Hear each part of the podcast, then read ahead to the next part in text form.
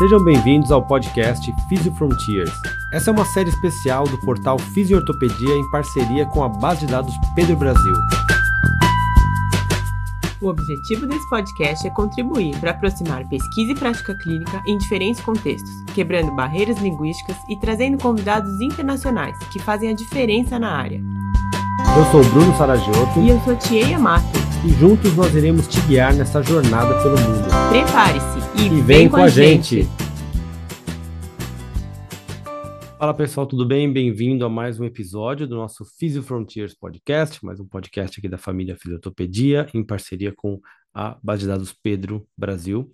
E nesse episódio aqui, a gente conversou, eu e a Tia, com o Steve Kemper. O Steve Kemper, ele é né, um afiliado da Universidade de Sydney e ele faz muita pesquisa né, relacionando né, a, a evidência com a prática clínica. É, então, acho que esse episódio ficou bem legal. O Steve falou bastante sobre a carreira dele, como, como nos outros episódios, é, um pouquinho sobre a carreira, por que, como ele chegou aqui, é, um pouquinho do que ele faz hoje. A gente falou bastante de prática baseada em evidência, porque o Steve fez, né, é o autor principal ali de uma série da, da JOSPT, do periódico JOSPT, sobre né, como ligar a evidência e a prática clínica. Então, esse foi o principal tema desse podcast. A gente discutiu é, estratégias, né, de como levar a pesquisa para a prática clínica. Eu acho que ficou um episódio bem bacana aí para vocês. E é isso aí. Espero que vocês gostem. E see you soon. Bye. Hello and welcome to another episode of the Physio Frontiers podcast. Today we have a chat with Professor Stephen Kemper. Steve is a professor of allied health at the School of Public Science and the Nippon Blue Mountains Local Health District. He is also a friend and a mentor for both Tia and myself. So welcome, Steve. Welcome, Steve. Thanks, Bruno. Thanks, Chia. Thanks for having me along. Yeah, Great to have you here. Yeah. So, Steve, I'll start um, from, I want to start from the beginning of your career. So, I have a few questions about your career to start. So, you have a very successful, successful career now, but I know physiotherapy wasn't your first choice. Okay. So, how did you end up in a physiotherapy course and how research got you on the way? Yeah. So I my initial um, profession was as an environmental scientist. So I, I did that at university and I worked for a little while. Um, You, you finished? yeah, You, you- I finished. Yeah, yeah, yeah. so you, are an Um, fin- environmental scientist. I'm an environmental scientist. There you Wow. go. um, so yeah, I did that, and I worked in that industry for for a number of years. Um, and but at, at, at a certain point in time, I guess I, I was having a um, it, I guess I couldn't see that taking me somewhere I wanted to go. So I was very Mm. very interested in this in what I studied and and and you know a, a lot of this the the stuff that um, around the environment and so on that it was interesting, but I, I, I couldn't see a career path over a longer period that was really interesting and, and motivating for me. And yeah, and, and so the, the the the question came like, oh, if you want to do something else different, um, and yeah, I, I for myself, I'd, I'd I'd sort of thought I, you know, I'm I'm interested in science. I'm interested in the human body. I've always been an active sort of person, and um, yeah, it was pretty simple as that. Why not Mhm. physio? And and so, um, yeah, I just enrolled in uh, in the um, bachelor degree. Um, so went back, and so that that was you know that was an interesting thing for me to go from um, having you know but working in full time job and you know having having sort of I guess a career and so on um, ahead of me and go back and work part time again and you know um, Mhm. be a full time student. Um, Nice. So Yeah. so that, yeah, it was good. But I, so I was the I was the weird old guy at uni. Um, Mhm. I had no friends. You know, every every uni has them. They're the old dudes walking around. That no one you were just to, you talking know. about saving the trees. Yeah, that's that's right. Yeah, people, people. Yeah. and how that- research got you on the way? Like, how did you choose to go to the academic? and the PhD. Hmm. So uh, while I was while I was doing my undergrad, uh, sort of worked various part-time jobs. I worked a little bit in environmental stuff. I worked in also worked in in a cemetery across the road from the uh, from the uh, from the uni. I worked mm-hmm. there mowing lawns. Uh, did all, all sorts of different things, and um, there there was an opportunity at the time. Chris Maher was looking for a research assistant, so he was sort of uh, Chris Maher's research career, I guess, was starting just to take off during mm-hmm. the time when um, uh, I was doing my degree, and so yeah, I started working there, just doing anything really, bits and pieces on on various projects, um, mm-hmm. and that was really the start of that group coming together. Um, the the group that's yeah now nice. you guys obviously very familiar with. Yeah. Um, that group was really didn't really exist that as a group, um, but that mm-hmm. that and and I just loved it. You know, I really enjoyed the work. I found it really stimulating and and and um, interesting, mm-hmm. and I like to hang around smart people having conversations. You know, and and so that was attractive to me, and I finished my degree, went out and, and worked in private practice for a couple of years, but I stayed in contact with the people um, who uh, were working in the group. So at, by that point, Nick Henschke and, and James McAuley and so on were, um, were, were sort of part of that group, and Leo Costa was there. Mm-hmm. Um, and so I'd sort of got to meet them, and and yeah, while I was working, um, James contacted me and said, "Oh, I've got this, got a scholarship.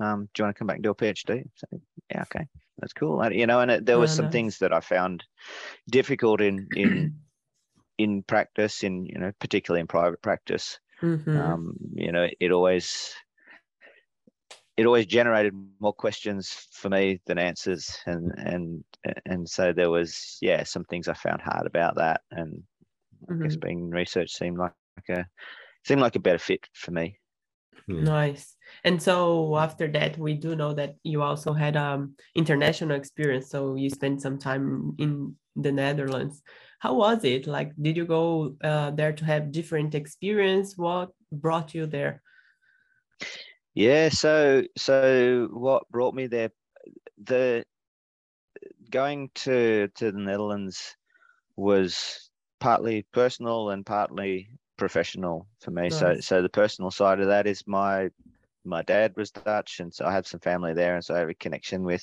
mm-hmm. with the mm-hmm. country. And um, I, would for a long time wanted to live out of Australia for a while, um, and uh-huh. so uh, that was you know this opportunity came up. The other the professional side of it was through my phd i'd met uh, raymond ostelo um, and worked with him a little bit and chris was sort of starting to develop some links with with raymond and with maurits van um, and so and they were a really a very quite a high profile and quite a strong group mm-hmm. in musculoskeletal world at that point in time. Yeah, yeah. Um, so there was there was a really nice professional opportunity for me to go and learn somewhere different um, and and have it and be in a different environment there. Mm-hmm. That's cool. How how long have you been there? Two years.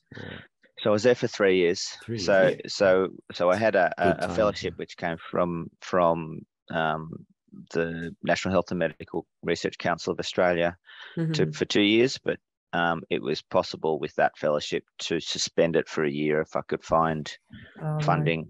otherwise. Mm-hmm. Um, and so I yeah spent there after six months, I decided already that I'd like to try and extend that time there. And so I started talking with Maurits and with Raymond about mm-hmm. what opportunities there would be. And they were, you know, they were able to get some some grants for different projects that that I worked on, which meant I could extend my time.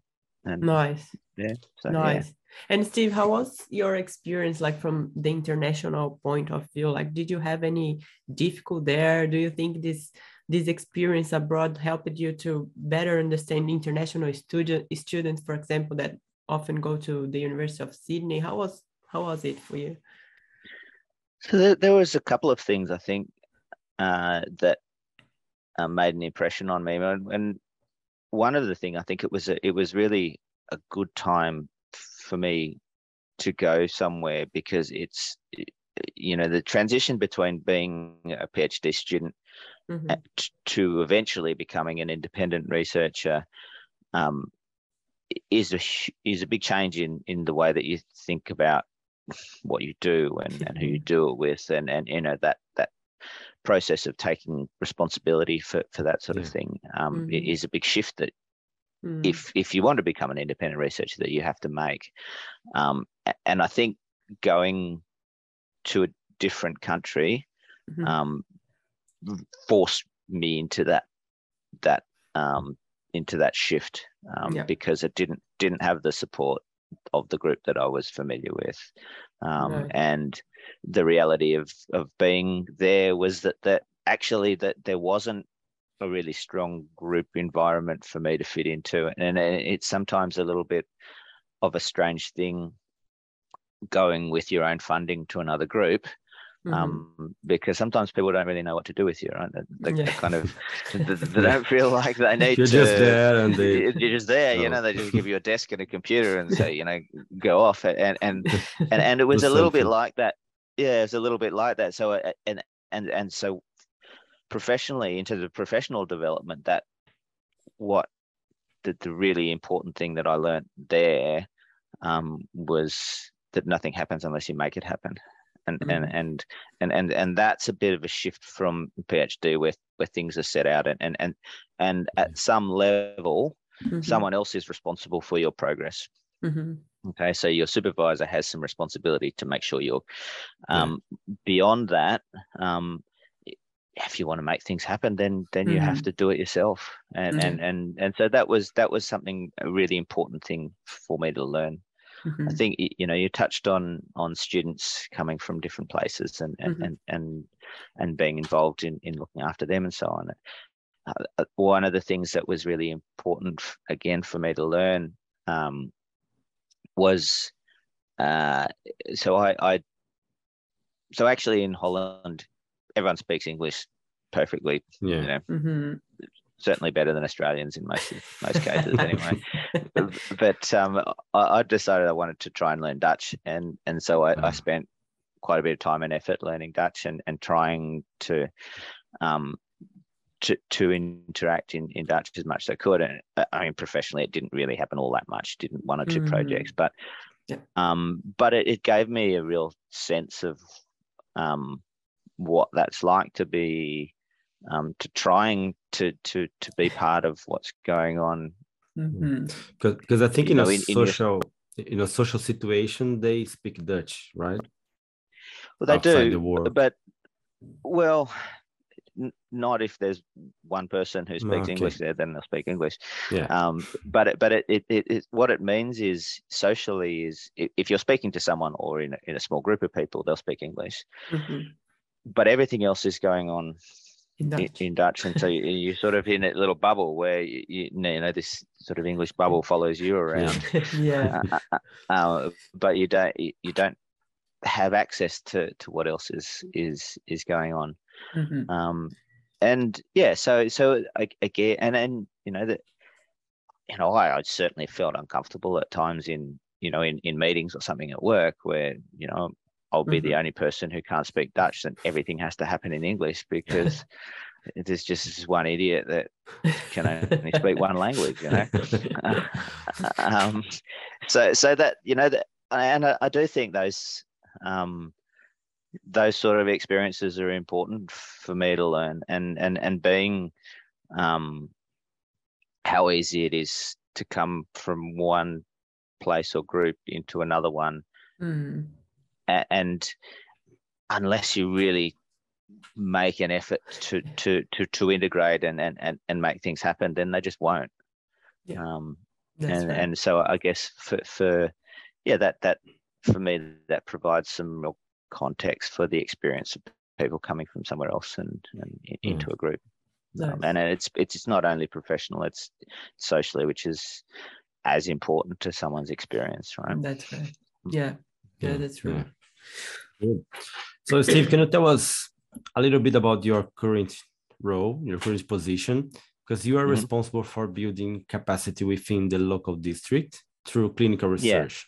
So, for me, That's it looks like you work reducing the gap between clinical practice and research. Uh, How, how, how is that in practice?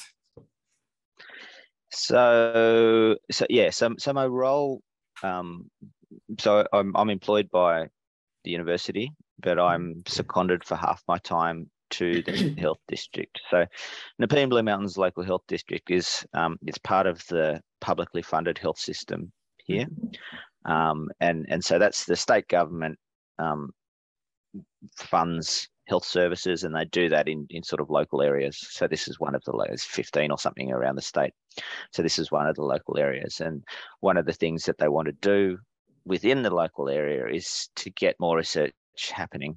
Um, and there's all sorts of challenges to doing that. But so basically, the, this is a partnership between the district and the university, um, and they um, so they pay basically half my salary each. Mm-hmm. Um, and, and and and my job in the district is particularly in allied health, but I'm happy to go beyond that to to support um, the clinicians to do research as part of their job. And for me, there's sort of two broad parts of that. One part of it is um, the capacity and the and and the support and the training mm-hmm. and whatever that needs to happen for clinicians. So you know, so oftentimes people might say, okay, I want to do a I don't know a survey of patients, particularly, and so it's just helping them go through all the processes of, of doing that. You know, what's your research question and what's, mm-hmm. you know, how, how, do we develop a protocol around that? Um, you know, how are you going to analyze it? How, what are you, how are you going to store the data? How are you going to go through ethics? And so, um, we we we help clinicians go through that process, and then you know, different groups might say, okay, we want some help with systematic, you know, literature reviews or, or you know, practice mm-hmm. audits or whatever it is. So there's mm-hmm. that that sort of support part of things. The other part of it is working with uh, the management and executive of the district and saying, mm-hmm. okay, there's a structurally so in the you know in the services there's no room for research right there's, no time for the clinicians to do it and there's mm-hmm. no you know infrastructure to support them and and so how are we going to manage that so how, how you know if we want them to do research, how are we going to create an environment? And so, so part of that is you know we work with the research office who who do ethics and governance and go okay, well how do the systems interact with the the mm-hmm. clinicians mm-hmm. so that's not such a barrier. Mm-hmm. And we talk to the executive and say okay, well can we have um, research responsibilities in position descriptions, for example. You know, mm-hmm. what, what would that take? Um, you know, how how would we how would we get some some funding so to release some clinicians from part of their day-to-day stuff so they can spend some time doing research you know how can we get the qi act you know the quality improvement activities how can we make them more robust so they're you know they, they produce better information so so they're sort of the, the, the where my work is here. Yeah. Okay, but but are you able in your position? Are you able to propose like a, a lifetime intervention and try to implement in the like for for, for the whole district? Or... Um. So, so the, you know, this is where the so so. Am I able to do that? Not directly, because um, I guess one of the things that I'm I'm um, I think is important is actually the questions that that we address as researchers come out yeah. of, of, of of of problems that the health service has, mm-hmm. and and and that's different to certainly the environment that I was trained in, and and the way that things happen in universities, where actually those questions are are in the hands of researchers yeah. and, and, and, academics. Um, and so I don't see it as my job in the district mm-hmm. to be saying, hey, we've researched this thing and we, we need to mm. do it here okay. as well. Implement so, so, so, yeah. That's right. Yeah. So, so it, okay. you know, and, and that's where there's some, you know, obviously I have my a line of research that I'm involved in, and and and and so that goes on as well. And there's there is a bit there's some interaction with with what happens in the district. So, you know, we have a big project which will start next year, and you know, we'll run that within the district. But we, you know, there's a lot of negotiation that needs, needs to happen to well, how does it fit um, mm-hmm. within the way the service works? Um, so, so I think for me, an important shift in my mind um, is is from you know as a researcher well, previously when i thought okay, okay, as a researcher i've got a question how do i design the best study mm-hmm. and then make all the people mm-hmm. involved do what I need to do. Mm-hmm. Whereas now I think, okay, now we've got a context, a service that Mhm. runs the way it does. How can I design research to fit in To there? fit in there. Yeah. That makes Yeah. sense. Yeah. So, so, so it's a, uh, yeah. From my point of view, there's it's a little bit of it. It's a shift in the way that I can, you know, I think about research design and where it fits and, and that sort of thing. So, we, you know, one of the thing, one of the the, the things that we talk about here is embedded research, and Mhm. and so that's that's not researchers coming up with a s- study and and and saying we're going to run it in your physio service or your emergency Mhm. or Yeah. geriatrics Mhm. ward. It's um, how are we going to make a research project which fits within the service itself? So the service itself is the context. The, the research isn't the context. Mhm. That's great. All right. Yeah. So I'll just change the topic a little bit, just to ask you about the JOSPT series. Because you, you, you Mhm. write and coordinate the series, the uh, linking evidence and prax. I think last time I saw there was 17. Are you are, are you still doing it, right? I am. There's 20 now. There's 20 So we just yeah. we just published one well, no two months ago, so last month or something like this. yeah, So, the, the last yeah. edition. Okay, that's Nice. good. Mm. So yeah, well, we're a big fan of it, and our students as well. They, they just love it, and I think it's a Mhm. very uh, interesting way to to pass on like a simple message, like one, one by one in different articles. There's not, uh, th- they are like an easy read, Mhm. and and how was it? I, I want to know the story behind it. Like, did, did you feel it was necessary? How did you come up with the idea? Did you decide in the like editors meeting? So I just want to know a little bit more. On, No, so so I, I I um I came up with it from talking basically talking to clinicians about research and and um and and realizing that well uh, forming a, view that um often clinicians are worried about the wrong things Yeah. so so this is they're worried about I understand what logistic regression is, or I don't, you know, I don't know how to define a p-value or, or whatever else. And, um, but actually, for me, that's not what research is about. You know, research is about questions, and and it and it's about understanding Mhm. broader topics. yeah, You know, and and so so for me, um, I guess, and and looking around at the way that I see um, research methods and evidence-based practice taught, and, and and certainly the way that I taught it. Um, I taught a little bit into undergraduate programs, I've done some professional development sort of thing. Um, it, it felt like it was um, missing all the stuff which sits underneath research design and and it was a it was a bit of I don't know it was a sort of a light bulb moment for me realizing that um, the idea the whole point of research is to generate information Yeah. right and and actually uh, what you want from that information it, it's to be as unbiased as possible Mhm. Okay. And so then I'm thinking, okay, well, what's bias? And you know, Yeah. I- I went through a process trying to understand what that is and and, and forming views myself about what that means. And Yeah. um and and then a, a study, and it doesn't matter what sort of study it is, with RCT or a systematic review or a diagnostic test accuracy study or a you know a cross-sectional cohort or even a case study, whatever Mhm. the reason for all the design elements, whatever they are, randomization, you know, um, um, the way that you do the analysis, they're all about reducing bias.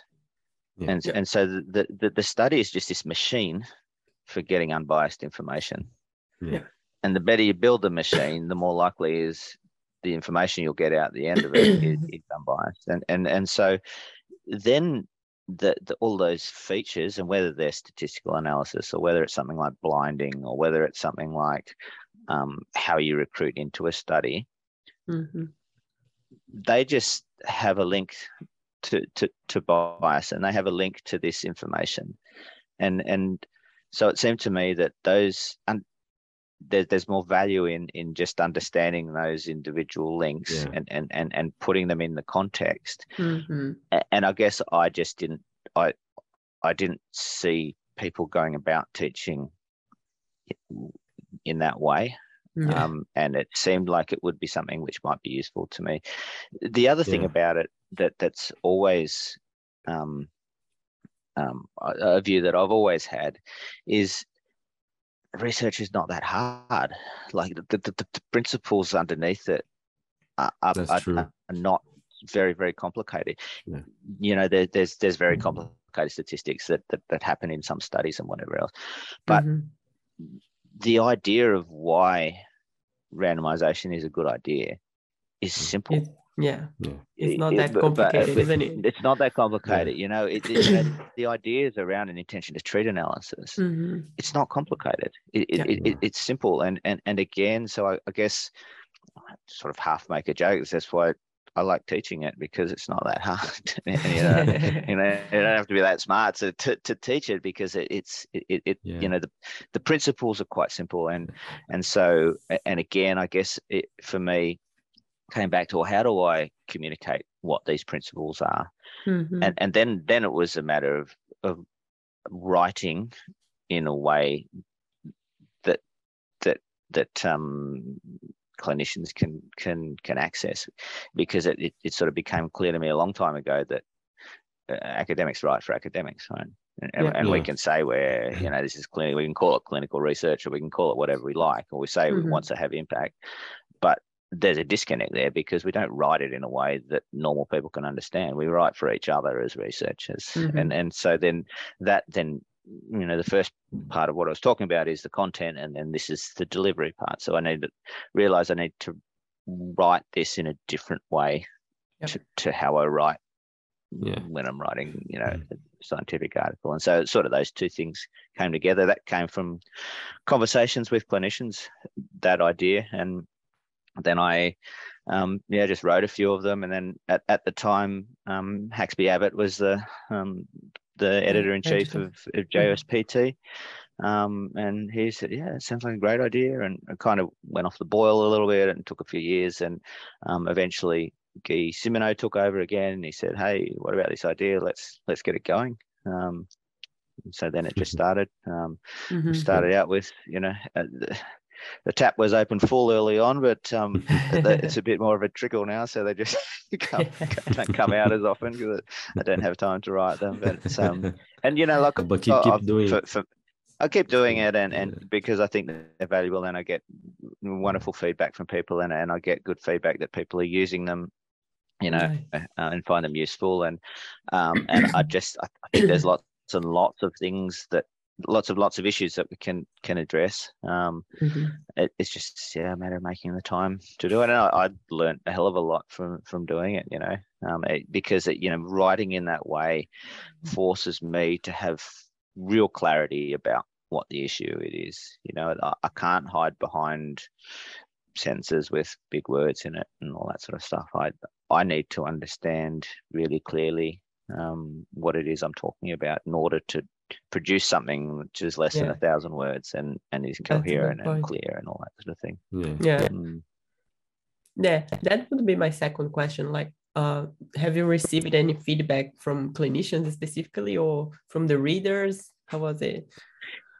Yeah, so so so the, the, the journal every year does a, a reader survey, and they Mhm. you know usually get a thousand odd people or whatever else, and it it, it the the this the the series consistently it's got really good feedback on that Oh, survey. nice.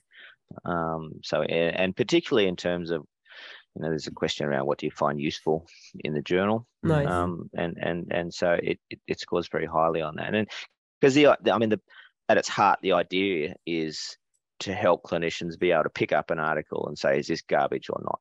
So is Yeah. this good Yeah. information or is this worthwhile information? So that's that's sort of what the what I need to ask myself when I'm thinking about a you know one to write.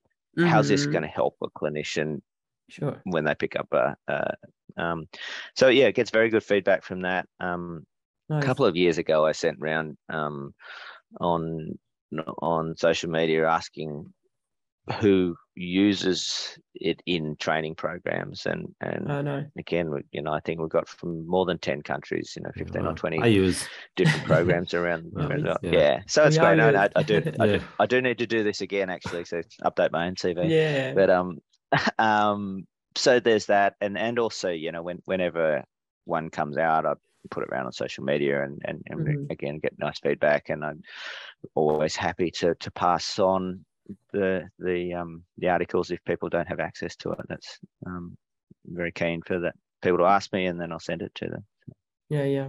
And yeah, so what do you think are still like, can you tell us one or two like main barriers to deliver uh, research to clinicians still?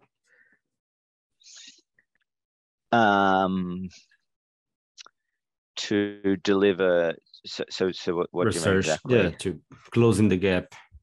to close it to, to, to get so so there's there's I see this in two parts. One part is how can we help clinicians to use research in their Yeah. practice. The next part is how can we encourage clinicians to be involved in research itself, and and, and they're they're two related but but Yeah. slightly different. Yeah, I think the first yeah. one, the first one would be Mhm. more interesting, like how, yeah. Fine. So so how do we do that? I mean, I I think um,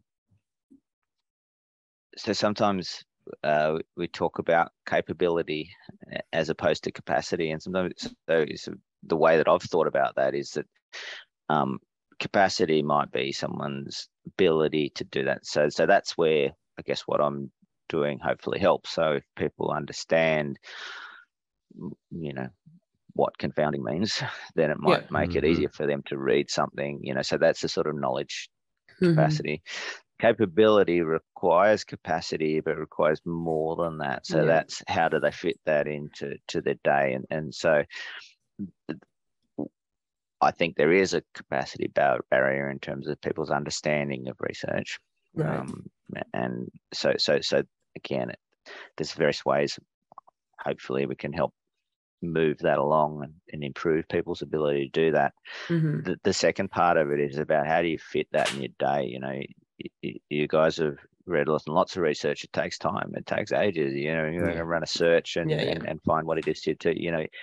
This is um so i don't know the answer to that to be honest. I, I mean that and and, if, and when people have asked me um i guess i've said the individual clinicians have to decide that that's a priority That's right. and and that that's up that's up to to an individual and and yes that can be maybe that's really hard within whatever system they work in whether they work in a private practice or whether they work in a public service maybe their boss doesn't give them time Yeah. to do that Yeah, um, yeah. or maybe if they're the, the clinic over you know that time doesn't generate income you know Yeah. so uh, that that's that's really challenging the, the, the, the, the, the and, and again I said I don't have an answer to that other than to say that it, you will not do it if you don't think it's important Yeah. And and so there's you know I don't know maybe there's a bit I'm missing around um how do we demonstrate its importance how do we Mhm. show individual visual clinicians Yeah. how this um, is something that should be prioritized Yeah, yeah. I'm, I'm, I'm just asking this because I think, like, since I think we are doing better now. Like, if you if you look back, I think we are doing better, and we are we are always trying to close this gap. But can you see any? Can you see this? Like, do you think it's it's we are closing the, the gap, or do you think the gap is still huge? like, what's your what's your Um, perception? My perception is that pretty small proportion of clinicians would Mhm. regularly read research. right. So, so, so that would be my impression. And and and um, researchers don't help the situation by writing the way that they do. hmm Yeah. So that's one part of that issue. Another part of the issue is um, access. So so Yeah. um, you know, a lot of research sits behind paywalls. Um, that's a big problem. Yeah. Yeah. Um, That's right. Yeah, but still, still related to that because you, you mentioned like writing the way we do as researcher. Mm. At the same time, I see I do see a lot of researchers and students trying to produce more infographics, uh, media content, you know, Instagram, Twitter. I do think yep. it is great, but at the same time, I do question myself sometimes if this is really the researcher's job. Because you know, taking me as an example, I have so many things to, to learn and some some challenges in, in research, uh, and the thing that I want to improve, but to have to add to the list like media training, for example, and mm-hmm. and spend some time doing it, like who like is that our job or do need someone else um, mm. or need to, to, build better teams at the universities? I don't know. Mm-hmm. so um, is it our job?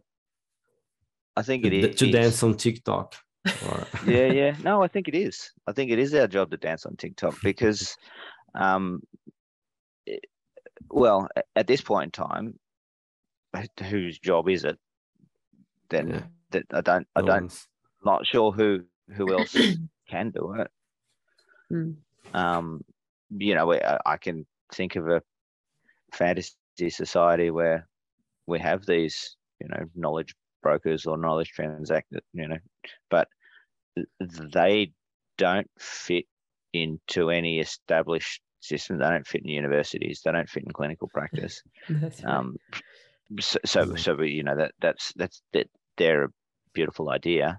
Mm-hmm. So they're a beautiful dream, but uh, I, I just, you know, in the absence of that, who else is going to do it? The clinicians themselves can't do it. If they yeah. could do it, you wouldn't need it. Um, so if you so, don't do it, you just don't get the message delivered. Maybe, yeah. That's right. It's exactly right. And and I think that this, you know, the, the science is in a state of transition there where I think for a long time the answer to that question was probably pretty clear. No, not researcher's job. Mm-hmm. Now I think that's a question which is is is a life question. You know, it, maybe it is. I, I, personally, I think it probably is. Mm-hmm. Um, that doesn't solve the issue of where that fits in your day um, or or where that fits in, in in in your you know do you have the skills to do it and and if not how you go about gaining them mm-hmm. um, yeah. but it's I, I just don't in the way that things are at the moment I just can't see how who else can do it yeah yeah yeah yeah I, I tend to agree I, I don't want to I, I don't want to do the TikTok dance, but I tend to agree.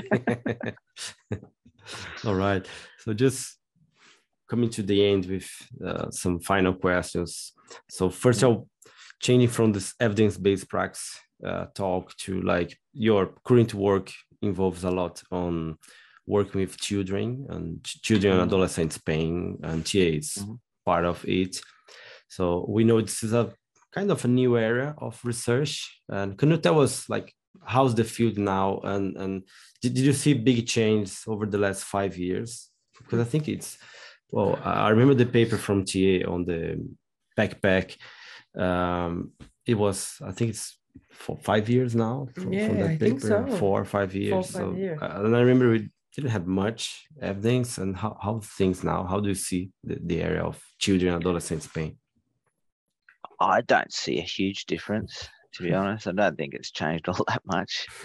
um, you know, and, and, probably the the reasons why it, not been so well researched um, then are not different now. Mm. Um, you know, so you know, I don't, I don't, I don't think there's been huge advances. You know, and, and it, the issue is that it's um, not the issue. An issue is um, like the backpack study that that that Chia led. Um, there's actually a lot of research there. Yeah, that's right. Um, and you know, the, from memory, there's 70 or 80 studies or something like that yeah, in that systematic like review. So something like that. That that's a lot of studies addressing yeah. this question of are you know, are backpacks a problem for for back pain in kids? Um, the live question is, why do we keep doing the same studies when we already know the answer to that? Yeah. You know, it, it, it, we, I mean, my suspicion is we can update that systematic review in 10 years time we'll have 150 studies and we'll have the same answer that's right Um, Probably. you, you, you know so uh, i don't know the reason for that to be honest other than y- y- you know the the sort of stuff that's been done is the easy stuff it's it's stuff where we've happened to have a question about pain Mhm. embedded in a survey somewhere and we'll just run correlations between that and some other variable you know we, we just finished finishing up a, a review um, on sedentary time and, and back pain this is the same thing there's heaps of studies um, they're not very good quality and they don't really show anything Mhm. Yeah. Again uh, uh, i think and- yeah. we can update that in 10 years time we'll have twice as many studies that are not very good and, and not showing anything so Mm, yeah. yeah, the, the, the I don't know. I go, I go backwards, forwards a little bit, you know, and, and I've probably argued that the volume is not, of research is not sufficient. I don't know. Maybe that's not true. Maybe it's not a problem of volume; it's a problem of quality. it's the quality isn't it But but maybe this is related with funding as well. I, I don't know if it's harder to get funding for I, I don't know in Australia. Uh, when you go, I, I think it, on the NHMRC, y- all, all the funding applications go together. There's no difference by area. Um, so I, I don't know if it's been harder for you to get funding or or, or if is increasing. I don't know. Maybe we're just uh, Yeah. not that good at it, you know. It's, um, maybe just bad projects. but um, eh, look, I mean, it's hard, but it, you know, it, it, everyone can answer uh, uh, argue that it's hard to get funding in their um in Yeah. their particular field, and everyone does, right? Mhm. Um, that's right All right. so you know, and, and that's Yeah. the case, you know, the you know grant success rates of five or ten percent or whatever else. Mhm. So ninety percent of studies, uh, you know, applications are, are Yeah. not funded. So it, I don't know where I don't know that there is a specific reason that you know there's ten percent. No, Yeah. some years ago looked on on PEDro and um, looked at RCTs and systematic reviews or something in in pain and broke them down by by pediatrics and it was something like about ten percent of Okay. yeah um, the, Yeah. the volume. not sure if if you have the same perception but my perception at least in brazil and probably more specifically in brazil is that this area is getting more attention but not necessarily improving quality of the studies but at least it's getting more attention so I don't Mhm. know if it's it's the the first step Yeah. Yeah. There. Probably, probably that's you know that that's that's probably a good thing. Hmm. Um, Yeah. step yeah people right are more interested in, in the studies and yeah Yeah. Yeah. discussing Okay. So come to our last question, Steve. Mhm. Uh, so this is one that we ask all the episodes. So Yep. if you could get back in time, what would you say to young Steve? Uh, and now I said young Steve, I'm picturing young Steve, like uh, long hair, like a motorbike, environmental okay. scientist. Yeah. How, how, how young? How young? I don't. Because because is, is this Yeah. is this like a career question More career, like this, maybe when it- we or started. is this a or is this the life question? You know. no, no, I think more career. Maybe when you were I don't know, Starting physio. starting physio or, or starting, physio. researching physio. Yeah, Yeah. you can do a mix Yeah, of both. yeah, okay. First day of the physio school. um, you know, I think one of the really big, well, uh, the the way that I see where I see clinical research at the moment, there's two really big and important things happening. Mhm. Um, one is one is um, the um, pushing researchers to demonstrate the impact of their research. Mhm. Okay, so so so going back on, it's not not enough just to publish studies. You know, you have to say, well, how how has this changed our knowledge, or how has this changed our practice? Mhm. Particularly, how has this changed our practice? Um, so that's one really big direction. The other really big direction is how do we um, involve non-researchers who Mm. are important in our questions in our research itself. Um, and so the, the two important ones there are clinicians and and and patients particularly. Mm. And so th- those are two key directions that I see research going in at the moment. Um, and I think they're both great directions for things to be happening. And I think they're really, really important to to to start mm. sort of improving the value of research to society. Um, so they're also both things that I probably didn't think about in any great extent until I don't know six or seven years ago. Yeah. So I think if um, yeah, if if there's something that I could you know get get my head into earlier, yeah, and, and start yeah. thinking about earlier, and and you know I would love now to be able to you know you guys are familiar with the stuff that Chris Williams and I have done together over seven, yeah. eight years or whatever, that the sort of lifestyle and pain stuff. I would love to be able to say that that body of research has really strong involvement from from consumers in in what we've done. Yeah. Um, for example, and and and so, but I can't, and and it is it it, it is what it is at this point. So I, yeah, I would love to sure. now have way better skills in in in doing that, and have a really clearer understanding of how I'm how I can do my research and and, and incorporate um well, not even incorporate the voice but have have non-researchers as partners yeah um and, and, and and and real partners not not as um uh the equivalent of another CI on a grant, for example. Yeah. yeah. So someone who's part in of, of setting up the research is not just asking about outcome measures or whatever it is. You know, it's it, it's about really having them as part of the of the process. So so that they're the I think they're the things that nice. I would like to be better at now. Very nice. All right. So thank you, Steve. You are a very good friend of ours and was really special to have you here today. Thank you so much. And thank you at home for listening and watching us. And See you soon. Soon. Bye bye. Thanks. Bye. Thanks, Thanks, Renee. See ya.